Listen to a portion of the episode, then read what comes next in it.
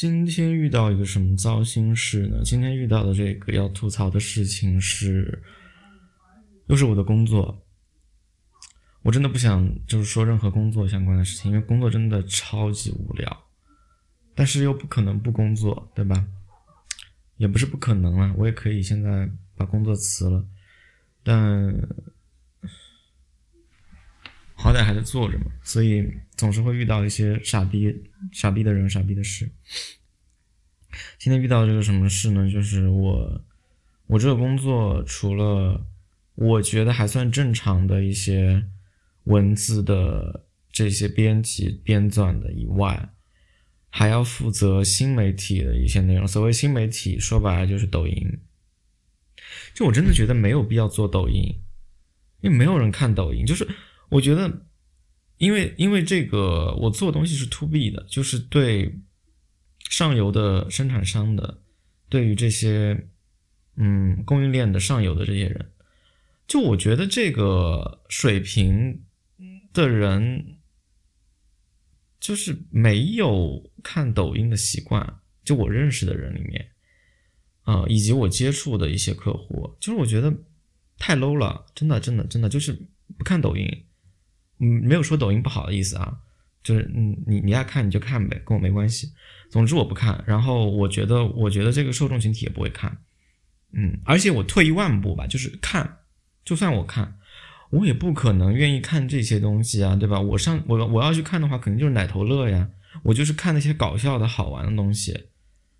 我为什么要看专业性的东西呢？就是我为什么要去了解这些？我了解这些，我有别的渠道呀，我有专业的渠道去了解这些内容。我干嘛要通过一个就是用来给我舒压的、用来给我娱乐的一个产品用来学习呢？我不可能呀！我为什么要用这个东？但是，但是我现在这个傻逼的这个公司啊，我也不知道是谁觉得就是好像可以拓展一下，可以做一些新媒体的内容。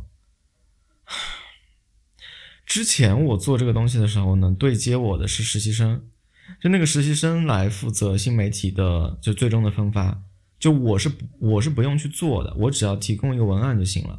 然后呃，包括怎么去做视频啊，怎么去做怎么发布啊什么的，那跟我们跟我无关。虽然说提成跟我有关，就是广告啊什么的，我我可以拿，但是我就是不管这些的，就就是我就我只做一件事情，就是我提供那个傻逼文案。我提供这个傻逼文案呢，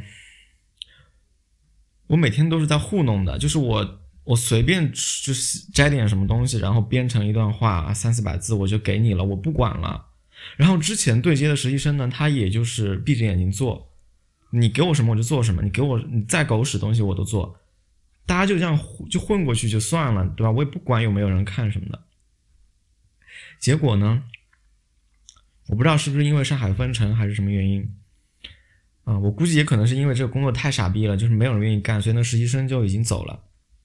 这实习生走了之后呢，就交给了公司里面的一个比较资深的一个做嗯 marketing 的一个人吧。反正他就是严格来说呢，应该算我的上级啊，但他跟我不是一个部门的。那我觉得就没有必要尊重他，因为反正你跟我的钱也无关嘛，所以我就当他是我的平级啊。虽然他比我大个二三十岁的，然后我就。我就每天跟他说，你不要，就是我跟他说，我有别的事情要做，然后这个东西呢，我能做就做，我能给你个稿子就不错了，但我没有讲的这么白，差不多就这个意思。然后他说啊，我理解，我知道的，然后继续的来，就是跟我提各种意见，然后说啊，你可以那么做呀，你可以那么做呀，啊，我们可以出一个什么栏目，我们可以做一个合集，我们可以就是啊，比如说什么文案，我我们可以怎么去优化。就他说什么，我觉得对对对对对，好好好，你说的都对，你说的真好，你说的真的太棒了，你真的是好有才华，你真的适合做他妈的抖音的这个呃这个宣传。然后我还是该写什么我就写什么，我就是写的垃圾因为每天他就要跟我邮件里面来好几个来回，我就觉得我我我没有任何的兴趣，我也不觉得就我就我我不拿这份提成，我不拿这份。Bonus 我觉得我都 OK，我不想弄这个恶心的东西。我我到现在为止，我手机上没有下过抖音。然后我因为抖音其实它是可以在网站上访问的，就是抖音 .com 就可以看了。我也没有去看过，我我完全我完完全全我就不看我做这个东西是什么狗屎，对吧？我就不理他，你爱你爱弄什么样弄什么样，跟我一点关系也没有。然后每天就是继续来烦我，我刚刚还就我今天我今天睡到下午四点钟起来，然后我把就是必须要弄的东西给弄了，弄完之后，他五点五十发消息问我说，啊。这是什么？就是呃，什么什么什么老师啊，就喊喊我名字吧啊，就喊我这个啊，就是就呃，shell 老师啊，好吧，就我我我我这个我工作名也不叫 shell，但是就这个意思吧，就 shell 老师你啊，嗯，今天的这个文案嗯准备好了吗？什么什么的，我就觉得你五点五十发消息给我什么意思呢？因为六因为六点钟大家下班，六点钟下班，你五点五十发消息给我，我写好了，我自然早就发给你了，我不可能拖到下班才发给你，对吧？然后，你就，你这个点问我，我没写，我要不要给你发呢？我如果没写的话，我给你发，我是不是要加班了呢？我真的无语。然后我就随便找了一篇之前的一个什么东西，就就糊弄就发给他了。结果他刚刚现在已经是多少？已已现在已经是七点五十五分了。他刚刚七点四十的时候，又跟我说了一堆什么逼话呀？我看一下啊。大概就是说呢，啊，我在网上找到了内容，呃，然后什么什么，呃，你说的这个品牌是这个集团下面的什么什么，呃，然后他们在三月份在，呃，在在在法国的那个什么什么，你要不要把这些东西都再写清楚一点，还是我们就模糊带过就好了？然后他说啊，我又找到了一些图啊什么的，我就觉得我就觉得无语，然后我就回了一个 emoji，就是那个可啊，我就我就我回了一个可。啊，就是你说什么我都可，我都可，你你就你就发，你爱怎么改怎么改，你爱怎么做怎么做，跟我一点关系也没有，好吧？就是你这个傻逼抖音，你爱做做不做拉倒。我我真的无语，就是为什么会有这样的人，就是觉得就是就是你你明显已经知道别人对这个很不耐烦了。你还要在这里烦我，而且你，而且你为什么要把这东西当那么那么当回事呢？或许跟他的提成也有关，或许他提的更多，可能可可能他可能他的收入跟这个挂钩，我不知道，但是反正跟我无关，我我这个跟跟我的收入挂没有挂那么大的钩，反正我我忘了之前怎么说，就是能给我能给我返多少，反正我算了一下啊，就算他这个号运营的还不错，我也拿不到多少钱，好吧，我也我也我也不在乎这点钱了。我不想就是被抖音这东西恶心到，没有必要，好吧，没有必要，没有必要损损害我的身心健康，我还要去做这个心理精神治疗，花的钱更多，对不起，我觉得这个真的很傻逼。嗯，就哪怕你去做小红书呢，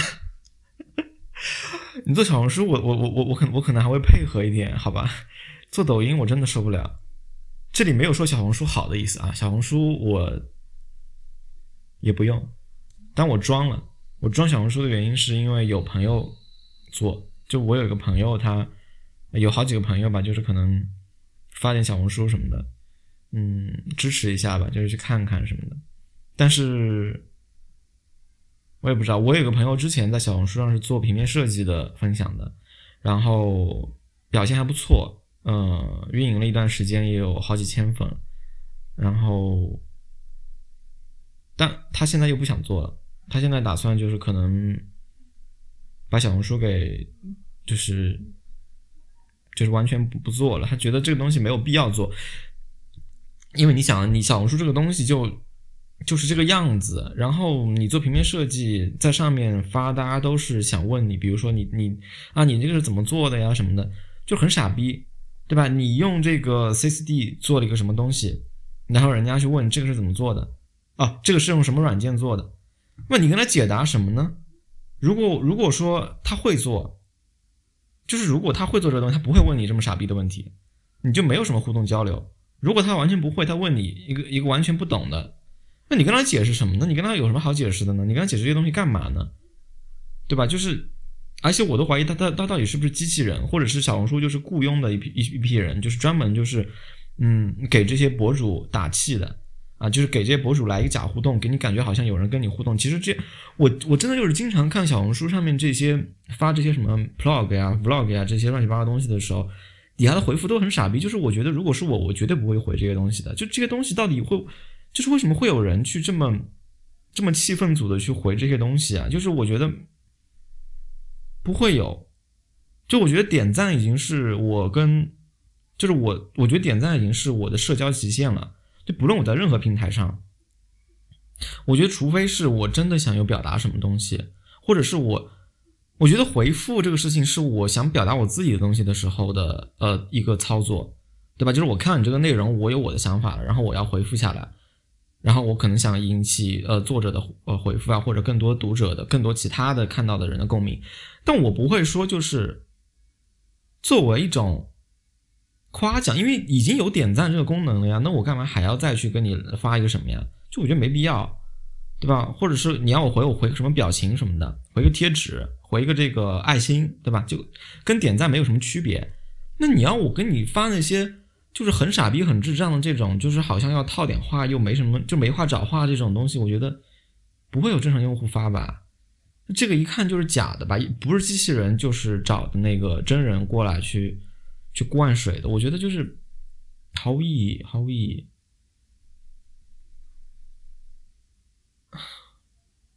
所以现在七点，现在已经八点整了。这八点整，我还是被工作强奸。就是我当然现在没有在做工作的事情，但是我依然还是被这些。他刚刚把啊，我看啊，这个就我刚刚说这个傻逼啊，他嗯。七点五十七分，刚才三分钟以前，他把那个抖音的样片。